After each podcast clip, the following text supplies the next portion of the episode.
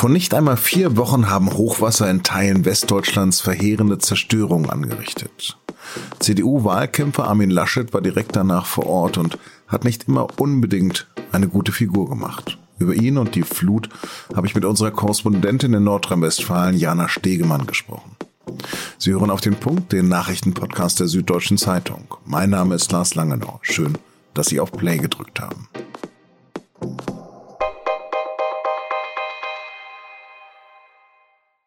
Die Zeit rast mal wieder. Schon in sechs Wochen ist Bundestagswahl. Und jetzt beginnt auch die Wahlkampftour von Armin Laschet. Endlich, ist man geneigt zu sagen. Start war am Mittwoch in Frankfurt am Main in einer Boxschule. Davon gibt es schöne Bilder von Laschet im weißen Businesshemd und in Boxhandschuhen. Wie er kurz im Ring steht und einige Hiebe auch auf einen Boxsack austeilt. Soll wohl heißen, ich kämpfe.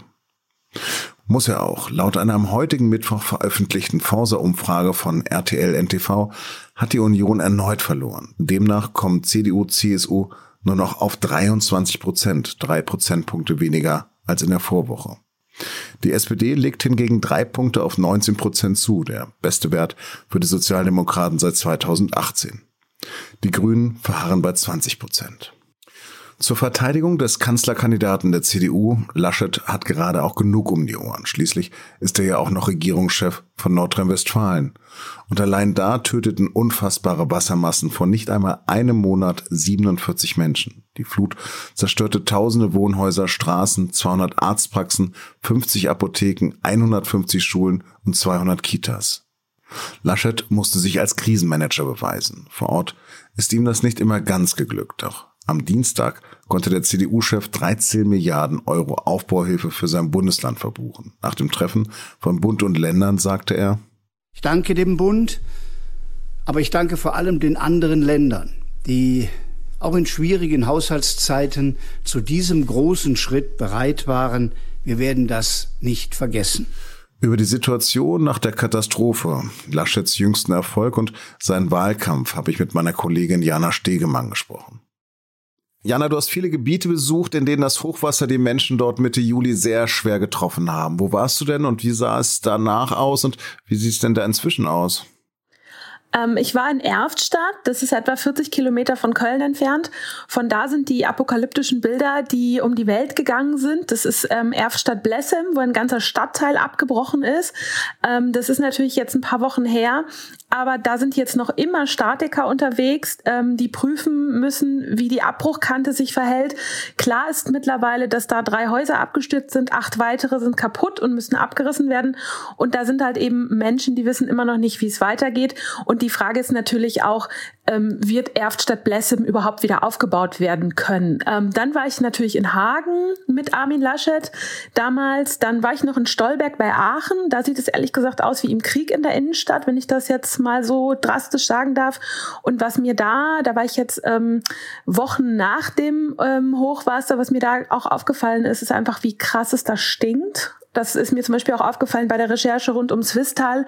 Da gibt es Straßen, eine Straße zum Beispiel in, zu dem Ort Flammersheim, die ist 500 Meter lang und auf 500 Meter liegt da Schrott, liegt da Müll, liegt da Sperrmüll. Das sind schon Bilder, die kennt man, also ich habe die noch nie vorher in Deutschland so gesehen. Ähm, du hast gerade Armin Laschet erwähnt, du bist mit ihm ja auch rumgereist. Es gab, naja, sagen wir mal, unglückliche Bilder. Wie hat er sich denn deiner Meinung nach als Krisenmanager gemacht? Also am Ende, glaube ich, ist das, ist das Wichtigste oder das, was die Menschen in den Flutgebieten interessiert, die Betroffenen ist, wie schnell die Hilfen ankommen. Also ihnen sind, glaube ich, die Bilder am Ende dann, sie ärgern sich vielleicht über die Bilder, aber es ist ihnen nicht so wichtig. Aber es war natürlich problematisch, dass von ihm ähm, wirklich, ähm, ja, sehr unglückliche Bilder, wie du es eben gesagt hast, rumgezeigt wurden. Also ich war auch dabei, als er da gelacht hat im Hintergrund in der in Erftstadt, als der Bundespräsident gesprochen hat.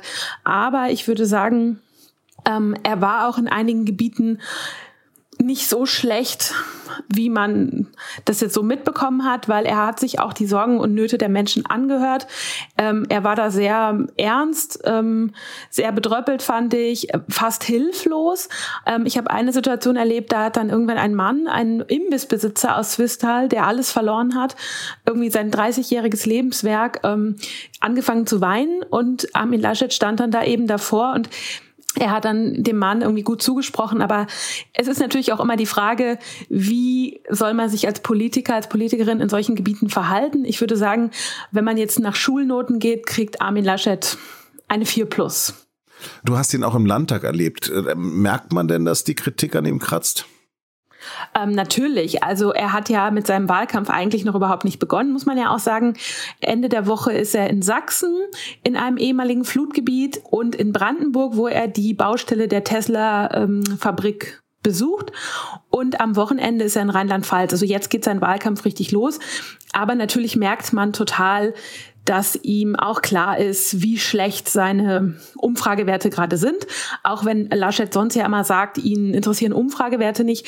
Aber allein heute Morgen kam zum Beispiel der RTL-Trend, äh, sah ihn bei 12 Prozent. Das ist natürlich heftig für ihn. Ja, also mit einem Besuch bei einer Tesla-Fabrik will er aus der Defensive kommen? Äh, also das ist der, das steht auf dem Plan. Also ich glaube, er will sich da natürlich auch äh, gerieren als ähm, äh, ja als Manager, der irgendwie sagt, hier E-Autos sind wichtig. Ähm, aber wie er jetzt da aus der Defensive kommen will, weiß ich leider auch noch nicht so genau. Natürlich muss, darf man nicht vergessen, er hat im, im Angesichts der größten Not, der größten Katastrophe in NRW auch den Satz gesagt, weil es jetzt so ein Tag ist, ändere ich nicht die Politik. Und ähm, das zeigt natürlich besonders deutlich, dass Laschet im Kampf gegen die Klimakrise keine glaubwürdige Strategie hat. Ähm, er hat noch nicht mal einen Klimaexperten, eine Klimaexpertin in sein Team geholt. Und ich habe ihn auf Terminen im Flutgebiet natürlich auch selbst auf das Thema angesprochen, also auf das Thema Klimaschutz und ähm, Bekämpfung der Klimakrise. Und ähm, nicht nur mir gegenüber, auch anderen Journalisten und Journalistinnen gegenüber wird er da einmal relativ, also sehr schnell genervt, sehr schnell unwirsch und ähm, versucht das Thema so, ja, aber ich mache doch alles und kommt dann kommt dann nicht so richtig aus der Defensive raus und kann nicht, hat gar keinen Plan. Also es wird dann klar, er hat keinen richtigen Plan zur Bekämpfung der Klimakrise. Immerhin hat er einen Erfolg zu, ver, zu verzeichnen ähm, bei der Ministerpräsidentenkonferenz mit der Kanzlerin und 13 Milliarden Wiederaufbauhilfe gehen allein nach Nordrhein-Westfalen. Was soll denn konkret mit dem Geld geschehen? Armin Laschet hat den Betroffenen versprochen, dass keiner nach dieser Katastrophe wirtschaftlich schlechter gestellt werden sein soll. Ihm geht es auch darum, Unternehmen zu halten in Nordrhein-Westfalen, die vielleicht sich sagen, hm, lohnt es sich, unsere Firma da wieder aufzubauen in einem potenziellen Gefahrengebiet oder gehen wir einfach woanders hin? Ähm, und dieser 30 Milliarden Euro insgesamt, davon sind ja dann 13 Milliarden für NRW, sollen genutzt werden, eben um das alles wieder aufzubauen und ähm, um auch die Infrastrukturen wiederherzustellen. Man muss sich überlegen, in einigen Orten und Gebieten sind ja Straßen unterspült worden, Bahnstrecken ähm, Kilometer äh, weit weggebrochen, ähm, Brücken zusammengebrochen, es sind äh, Schulen zerstört worden, Kindergärten zerstört worden. Also da ist sehr, sehr viel zu tun und 13 Milliarden klingt natürlich viel, aber am Ende wird es wahrscheinlich alles gebraucht werden. Jana, vielen, vielen Dank und beste Grüße nach Düsseldorf. Grüße nach München. Bis bald. Für Bahnkunden sind es zwei harte Tage. Der Lokführerstreik bei der Deutschen Bahn zwingt seit Mittwoch Tausende zur Improvisation. Drei Viertel aller Fahrten im Fernverkehr sind gestrichen. Der Ersatzfahrplan aber funktioniere, sagt die Bahn, nur eben eingeschränkt. Die Auswirkungen der Streiks werden bis Freitag zu spüren sein. Kommende Woche dann will die Gewerkschaft GDL entscheiden, ob, wann und wie der Streik fortgesetzt wird.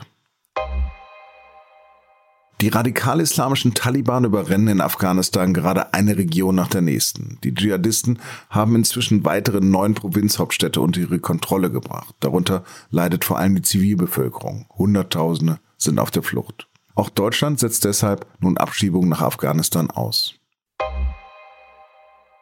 In Polen hat die nationalkonservative PIS-Partei ihre Mehrheit im Parlament verloren. Ein kleinerer Koalitionspartner, die Verständigungspartei, ist aus dem Listenbündnis Vereinigte Rechte und der Regierung ausgetreten. Hintergrund sind interne Konflikte über ein Konjunkturprogramm und ein neues Rundfunkgesetz. Mit dem Gesetz soll verhindert werden, dass außereuropäische Unternehmen Anteile an polnischen Medien besitzen.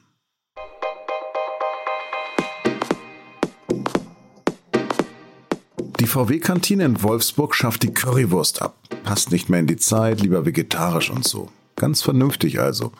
Aber ein großer Aufreger. Einer, in den sich jetzt sogar Altkanzler Gerhard Schröder eingemischt hat. Zitat.